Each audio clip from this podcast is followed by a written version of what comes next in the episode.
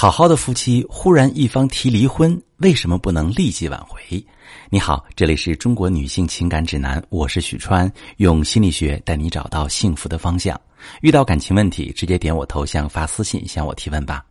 我最近遇到一对夫妻，结婚五年，感情相对好，很少有争吵发生，但是在中秋节的时候，丈夫却突然闹离婚。不管妻子怎么解释，丈夫坚定的说没感觉了，不想再忍下去。这个时候，妻子是怎么处理的呢？她去追问丈夫为什么离婚，她给的理由是生活中管得太紧了，觉得自己没有被重视过。发的消息要求老公第一时间回复，想去哪里玩没告诉妻子，妻子就会大发脾气。工作忙一点，妻子就指责啊，说老公不爱她，不关心她，和别人出去玩，也会被他用各种共同好友群抓包。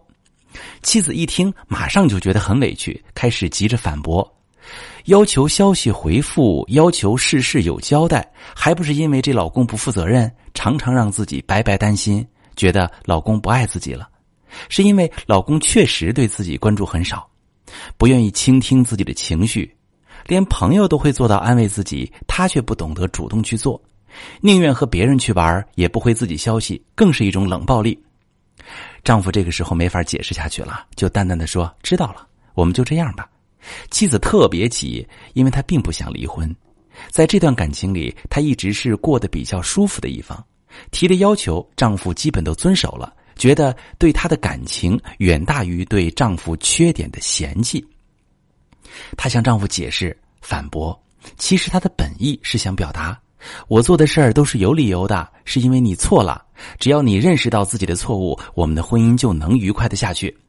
但是从丈夫的角度来说，感受到的却是妻子总是从自己的角度出发，写了几百字的小作文，最后也还是在讲他的感受、他的想法、他提出的解决方案，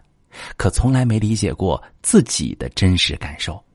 不知道自己在婚姻里并不像表面那么风平浪静。提离婚其实是来自伴侣的一种攻击。当人感受到自己被攻击的时候，下意识的就会防御、解释、反驳、指责，把这些错推出去，把自己的委屈也反弹回去。而在伴侣看来，我会改等于空头支票，给我个理由等于我不认可你现在说的一切，痛哭挽留等于演戏。如果你并不希望和他走到离婚这一步，就要先按下第一反应，然后去倾听他说的是什么。